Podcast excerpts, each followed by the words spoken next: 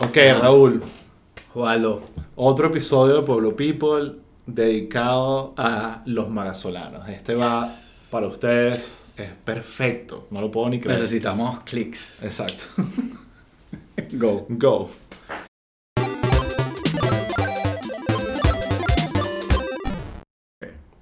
Ok, eh, Raúl. ¿Estás contento, Jualo? Estoy eh, impresionado. No puedo creer a veces que. ¿Sabes que A veces yo digo que creo mucho en la teoría de la simulación, que todo lo que pasa en verdad es una simulación que Sí. nos inventa y es una de esas teorías todas locas, pero es que siguen pasando cosas que me hacen creer que, que todo es una simulación y que todas las cosas que están pasando son yo imaginándomelas porque no tienen el más mínimo sentido. Entonces, hoy quiero hablar de un tema que ha estado sonando mucho aquí en las noticias en Estados Unidos, pero que de alguna forma nos conecta con nuestra hermosa patria, que es el tema de Smartmatic versus Fox News. Entonces, eh, empecemos un poquito a desenlazar y, y- y tratar de desamarrar toda esta locura. Entonces, vamos a empezar por ¿Tienes los facts ordenaditos ahí? Más o menos. ¿Hiciste la tarea? más o menos. Tengo, Ok. un- te- tengo Dale. la información tan fresca porque es tan fascinante que creo que ni siquiera tengo que leer esto. Pero primero arranquemos con Smartmatic, ¿no? Aquí cualquier venezolano eh, que haya vivido toda la historia dramática de la pérdida de la democracia en Venezuela escucha la palabra Smartmatic y automáticamente PTSD. trauma Sí, y, total. y- y- y robo y corrupción. Entonces, eh, escuchar esa palabra otra vez en el contexto de las elecciones americanas, definitivamente para personas como tú y como yo, que hemos dicho que las elecciones no hubo trampa y, y que, y que ganó Biden, escuchar a Smartmatic es como, eh, ya va, ¿qué pasó ahí? Sí, Entonces, exacto. Es como, como que estás así medio huevoneado viendo la cosa y, ¿y ya qué, va. qué? ¿Ya va? ¿Puedes repetir? No, mentira. Es el meme Exacto. de Leonardo DiCaprio apuntando. Exacto, es eso. Apuntando Yo, la lo- yo he pantalla. escuchado Smartmatic, yo lo sé. sí, sí. Entonces, voy a echar como que el cuento de... Hay un episodio, por cierto, recomiendo de este podcast llamado The Daily The de. New York Times, que echa el cuento de lo que pasó y, eh, y es interesantísimo escucharlo, recomiendo que lo hagan. Pero ¿qué pasa? Smartmatic, básicamente, hace unos 10 días, una semana, demandó a Fox News, que hemos hablado mucho de ese canal, un canal de cable de noticias, si eso se puede llamar noticias, el más importante de Estados Unidos en cuanto a rating Sí, y, y de- una tendencia de derecha clara. Eh, Smartmatic ha demandado a Fox News por, si no recuerdo, 2.7 o 2.3, ahorita no me acuerdo. creo que es 2.7 billones de dólares. 2.7 billones. Exacto, que de son dólares. millardos. pues. Exacto, millardos. O sea, Billions. mucho más dinero del que tú y yo tenemos ahorita en nuestras cuentas. O, o bueno, no sé tú, pero Bueno. creo que estoy asumiendo aquí. ¿Ok? Entonces, por supuesto, eso es wow. You ¿qué- assume too much. ¿Qué pasó aquí? ¿Qué pasó aquí? Entonces, en este episodio de, de, de Daily, entrevistan al CEO de Smartmatic para explicar, pues, por qué tú estás demandando a Fox News por esta cantidad absurda de dinero. Entonces, cuando empiezo a escuchar, primero le noto el acento y digo, ya va, este, este me suena muy cercano a mí y ahí me, me doy cuenta y me recuerdo que el CEO de Smartmatic, de apellido Mujica, Antonio Mujica, creo que es el nombre, Sí. eh, es venezolano. Por supuesto, PTSD, casi que estaba escuchándolo el carro y casi que tuve que frenar para respirar y decir, ok, si hubo fraude, esto es todo verdad, todos los venezolanos tenían razón. ¿No? Eh, imagínate yo viviendo esa experiencia. Entonces empiezas a escuchar toda la entrevista de, de Smartmatic y como todos sabemos, eh, Fox News, pero más que Fox News fue el- la campaña de Trump comandada por Giuliani y Sidney Powell, que hablamos de ella también, estaban vinculando a Fox News, a, Smartmatic con el robo de las elecciones en estados como Pensilvania, Arizona, Georgia, y eso lo estuvieron dando en Fox News y Fox Business, que es otro canal también con la misma tendencia, le estuvieron Sí, dando... para ubicarse, para, para ubicarse eh, visualmente, para los que tienen memoria fotográfica, es la foto de Giuliani chorreando como tinta o, una sustancia negra Sí, eh, sudando por la cara. Exacto. Eh, y, y fue tal cual, ese fue eh, otro momento de Leonardo DiCaprio, eh, cuando está, que a mí casi me da un infarto cuando, cuando yo vi esa broma, que de repente está, está Giuliani, empiezan a hablar, este, trae a la abogada esta Sidney Powell, de la que después se trataron de desvincular, después Trump la volvió a jalar a su, a su esfera cercana eh, leyendo unas declaraciones de un supuesto funcionario, de alguien cercano al, al- al gobierno venezolano, eh, diciendo que, que, eh, explicando cómo se había hecho fraude con, eh, con Smartmatic en Venezuela y que, y que los demócratas básicamente Usaron habían usado máquinas esta compañía Exacto. para hacer fraude y robarle las elecciones a Trump. De hecho, eh, en algún punto Giuliani, di- o sea, vincula la cuestión con Chávez y Exacto. sale, di- eh, nombran a Hugo Chávez. Sí, sí, sí. Entonces- que básicamente dio órdenes. Exacto, que- entonces hay un- una reflexión rapidito. Ese fue un momento en el que tú te acuerdas que, que tú me que nosotros hicimos una apuesta que yo te pagué. Ajá. eh, O sea, que yo gané, pues. exacto. Bueno, que, sí, tú ganaste, pero pero it was rigged. Exacto. It was rigged. Eh, donde yo decía, oye, Venezuela eh, lo van a nombrar en los debates. Eh, y la conclusión nuestra cuando no la nombraron, que aparte de que no se hizo el debate en Florida, era que Venezuela no era tan importante y que nosotros los venezolanos creemos que somos el centro del universo. Ajá. Los venezolanos somos el centro del universo. Sí. Postelectoral. No, somos. O sea, Es verdad. tú dijiste, tú hablaste de una simulación. Y la simulación Por eso es que- alrededor de los venezolanos. Somos el centro, porque no puede ser. No puede ser. Eh, Ese Estoy momento fue tan loco cuando el argumento principal, ya después de que, de que todas las demandas se cayeron, de que la Corte Suprema dijo que no iba a volar, que estas demandas no iban a volar, el argumento principal de los abogados de Trump es que Chávez, a través de Smartmatic, se robó las elecciones, le robó las elecciones a Trump. O sea, sí. obviamente la simulación gira alrededor de nosotros, chavo. Obviamente. O sea, no hay duda, pero entonces, bueno. eh, sigamos, pero estoy de acuerdo. O sea, en verdad es increíble que el tema de Venezuela esté en el medio de esta crisis. Sí. Entonces, ¿qué pasa? ¿Qué hizo Fox News en verdad? Porque, claro, viene en esta rueda de prensa y Fox News ha podido verificar, no verificar, Exacto. pero ellos decidieron lanzarse sin pedir permiso y montarse sobre esa ola de desinformación y empezaron a darle específicamente tres hosts en particulares que también están metidos en la demanda, eh, que son Ludops, que es un viejo legendario antiderecha, racista, trabajó en CNN por muchos años. Él se hizo muy popular porque él tiene más programas financieros de economía, pero tiene una tendencia política de derecha eh, importante. Está eh, Judge eh, Janine o algo así, que es esta Janine Pirro. Janine Pirro, que es esta loca, es como la, Sí. la, la doctora Polo de ultraderecha Sí, sí, sí, sí, gringa. Eh, y está mm, eh, María Baritomo, que es otra de Fox Business, es una, o, o- no, no sé si llamarla periodista, pero también es una ancla de noticias de, de Fox News. Que un dato interesante, si ustedes conocen a una banda de punk llamada Lo- The Ramones, le dedicó una canción porque uno de ellos, creo que Joe Ramone, estaba enamorado de ella y le dedicó una canción en los 80 que se llama la canción María Baritomo. Lo pueden buscar, existe y de repente esta es la que vas a usar para cerrar este episodio. No, mentira, porque nos las quitan. No las Eso sí no la quita. ¿no? Exacto.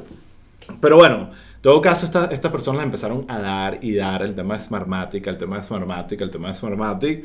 Y por supuesto se convirtió Trump dándole por Twitter. Fue un tema de, ok, Smartmatic, la compañía de Hugo Chávez, se robó las elecciones. Entonces, cuando yo escucho esta entrevista y veo a este venezolano de Smartmatic, yo digo, ya va, este tipo se robó las elecciones de Venezuela y hay historia, o por lo menos esa es la percepción que uno le quedó de cuando se trabajó en el referéndum. Bueno. Eso te genera el PTSD. sí. Eso es otro debate. Sí, Pero definitivamente dije, bueno, eh, esto por lo menos quiero saber qué pasó, no, no lo quiero, o, o sea, como que obviar.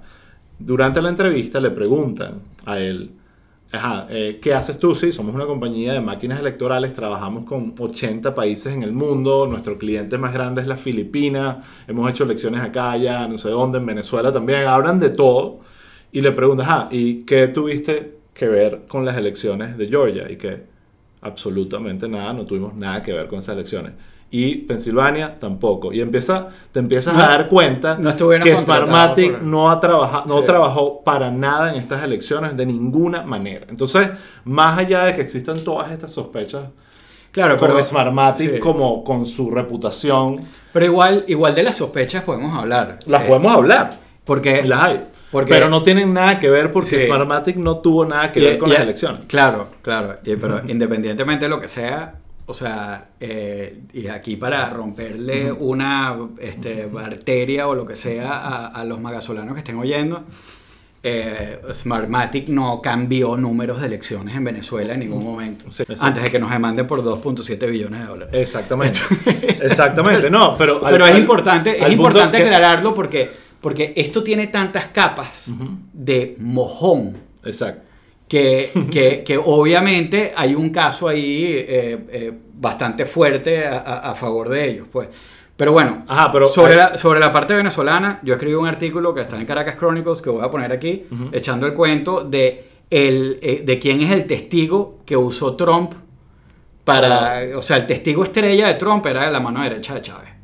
Entonces ahí hay una conexión hermosa a los que nos encanta conectar a Trump con Chávez y el- ese link lo voy a dejar aquí. Y ese fue el que Pero- habló que estaba, que estaba en Washington, asumo, soltando toda O, información. o sobre en el Florida el- el- manejando exacto. Uber, Leamsi Salazar. Exacto, que, que es el que también soltó todo el tema del narcotráfico de, de, de Diosdado, ¿no? Ese no. Eh, eh, ahora, ¿A alguien se le ocurrió hacer esa conexión? ah, eh, eh, esa es mi pregunta. Hay un eslabón perdido magasolano que fue el que agarró a Julián y le dijo, mira, te tengo este cuento para que tú te vuelvas loco y le, y, y le metió ese, como dices tú, mojón. Y eh, cambió básicamente la historia del mundo, del planeta, porque generó toda esta locura en este país que es tan importante. Entonces, bueno, gracias Magazuela por, por, por ser Sí. eh, generadores hay, del hay, caos. hay muchísimos, o sea, hay muchísimos lobistas venezolanos en Washington Sí. Que te los encuentras de todos eh, tamaños, colores y sabores, pues. Sí. O sea, hay unos que son muy, eh, muy serios y que, y que han hecho un trabajo eh, importantísimo para los migrantes y todo lo demás, pero hay gente ahí que está buscando pesca- pescar en río revuelto y tratando de conectarse con... Y, y- Claro. y gente a quien le pagan para generar este tipo de... De- de- de- eh, eh, Ahora, exacto. Pero alguien llegó con ese plan. Entonces llegamos a este punto para seguir hablando de toda esta locura que se ha desenvuelto, que ha- han generado momentos de comedia y locura y, y- y de placer, sinceramente, para mí.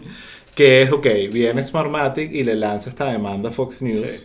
De, repetimos, 2.7 billones Sí, de y que, dólares. que Dominion, la otra compañía que nombraron, eh, le, ya le metió por la cabeza a Giuliani También. una de 1 punto cuántos. Pero Dominion sí creo que estaba involucrada en las elecciones al menos. No, pues Smartmatic ni Sí, siquiera tenía nada no, que no, ver. No, no, fue, eh, eh, de verdad, verdad, así como eh, según lo que entendí de la entrevista que le hicieron a Mujica, eh, que, ojo, yo en la entrevista con él a lo mejor se hubiera presionado un poquito más con lo de Venezuela para hablar de eso. Eh, pero pero lo, que, lo que oí, la reacción de él fue similar a lo que nosotros estamos diciendo de Leonardo DiCaprio. Exacto. O sea, que el tipo estaba viendo las noticias y de repente nombran a Smartmatic y el tipo y que, ¿Qué? yo conozco esa compañía. Sí, incluso averiguando, Smartmatic ha trabajado en Estados Unidos en unas elecciones en Utah para el Partido Republicano antes, no tuvo que ver estas elecciones, y para unas elecciones del condado de Los Ángeles tampoco en Sí. estas elecciones. O sea, sus clientes más importantes no están aquí en Estados Unidos. No- Sí. Estados Unidos no está en la lista de clientes ni siquiera. Entonces, eh, te hablo un poquito de la negligencia periodística de Fox News de verificar algo tan sencillo. Decidieron montarse en eso y ahí es donde viene la demanda, porque el, el número suena absurdo. Pero estas compañías de votación, imagínate los contratos que tienen y de qué viven esas compañías. Claro, no. De, de- de- de credibilidad De credibilidad. de reputación. Sí. Si lo que sale por todos lados son eh, comentarios de que con tus máquinas se robaron elecciones,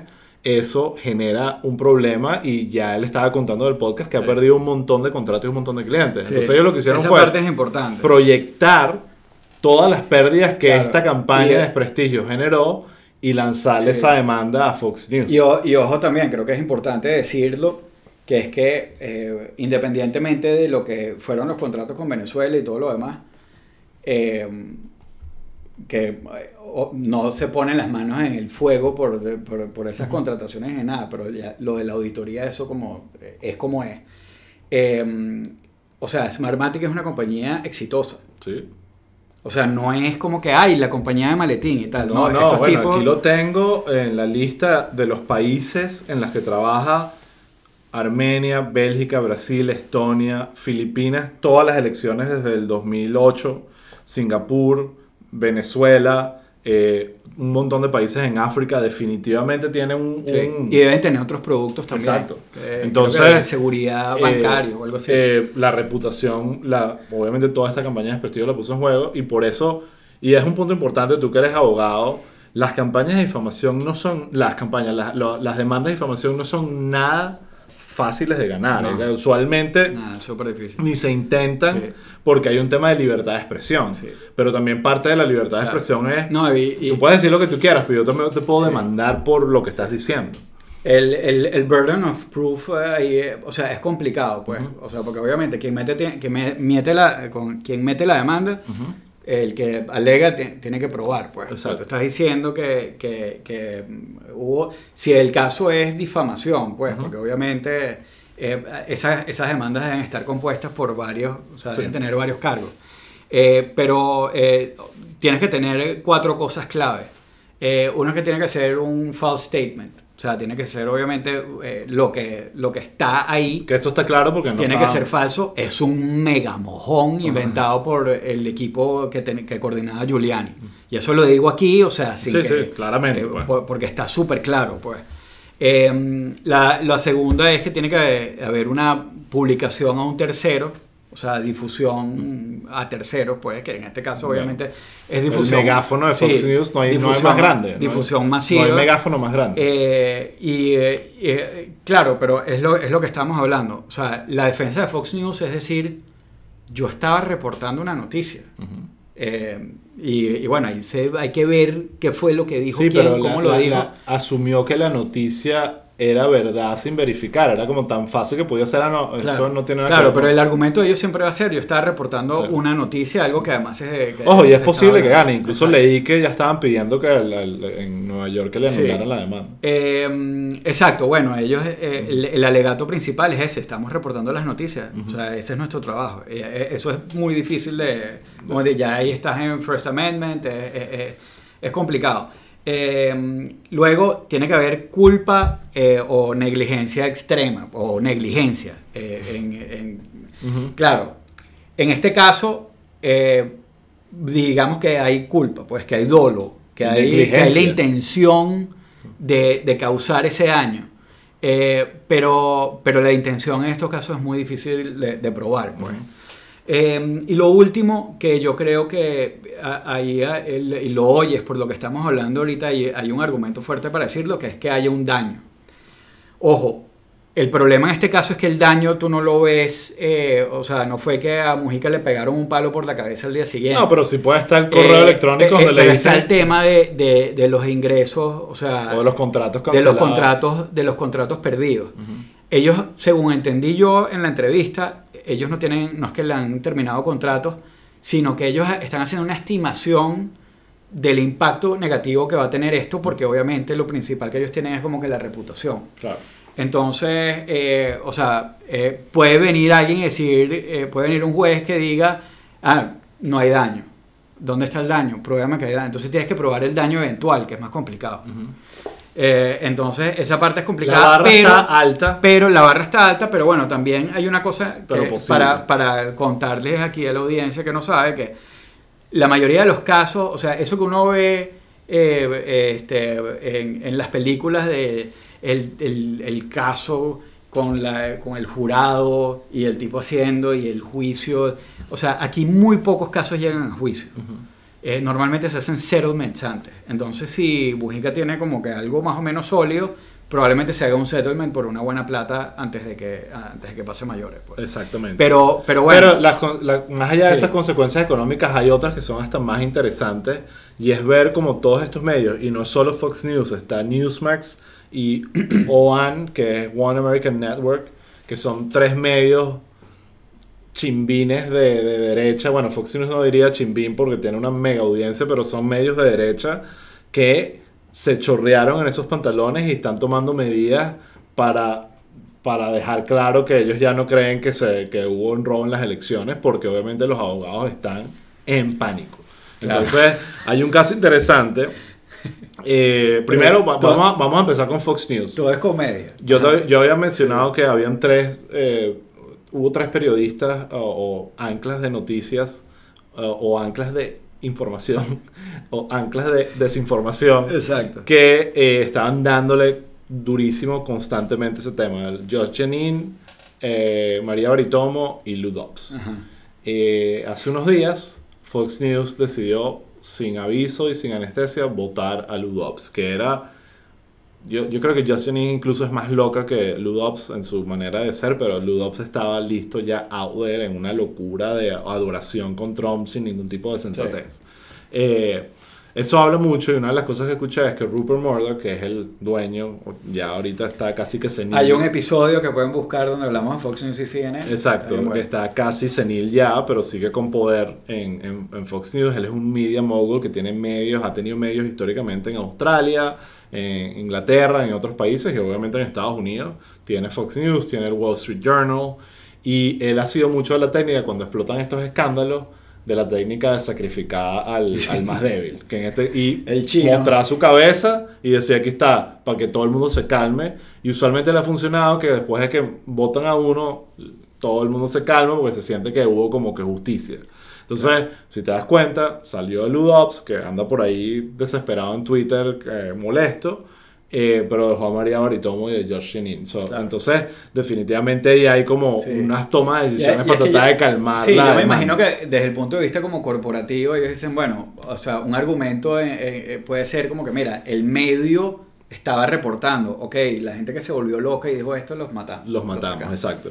Y después está el otro caso que es fascinante. Y fue más divertido. más divertido, sí. en el otro canal que se llama Newsmax. Newsmax, eh, que también es de derecha, incluso Trump al final, cuando Fox eh, reconoció los resultados Y era, de Arizona, "Vayan todos a vayan Newsmax". todos a Newsmax, Fo- Fox es la traición. Eh, entrevistó a Michael J.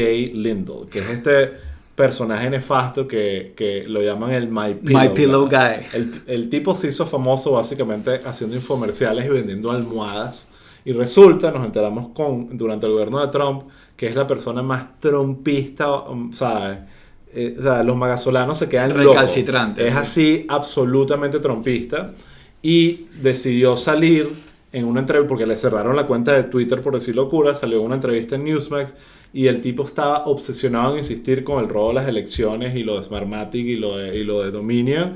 Y el host del show, sabiendo todo lo que los abogados le habían dicho, ten cuidado, no puedes seguir diciendo esto, nos van a demandar, empezó a decirle, no lo digas más, empezó a pedirle a la productora que lo cortaran y no lo cortaban. Y el host, en pánico, decidió pararse él mismo e irse de la entrevista y dejó a este loco hablando. Pero, y- pero fue, es rarísimo porque... Es rarísimo. eh, Es rarísimo porque... cua- casi- Vean, lo vamos a poner twi- en Twitter. claro, y casi se siente como un bait. Sí.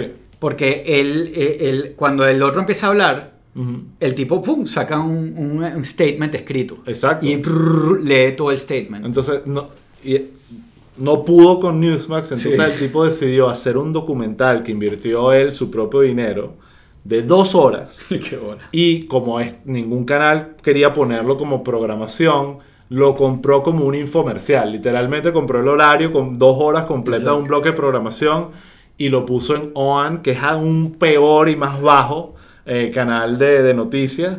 Pero OAN, que es eh, básicamente los abogados que también son abogados al final y tienen que responder ante la justicia, pusieron un statement al principio del documental básicamente diciendo, este es un tipo que vende almohadas, no tiene sentido lo que va a decir y no nos hacemos responsables de sus locuras. absolutamente nada. Entonces, bueno, eh, eh, tú estás viendo que los canales, de, sobre todo estos que están obsesionados con la desinformación y simplemente el clickbait, están siendo un poquito más responsables porque están viendo demandas venir de billones de dólares. De- Claro. Entonces, dentro de todo, el- el- el- siento que el, sistema funciona. Está de alguna forma, si, o sea, si no es el gobierno censurándote, es la, la- la- la- digamos, la empresa privada, o sea, pidiendo que digas la verdad, pues, como Claro. que a punta de demandas. Sí, Entonces, eso me parece que, que, bueno, que me ha alegrado un poco la semana, sinceramente, ver a Fox News en esas dinámicas.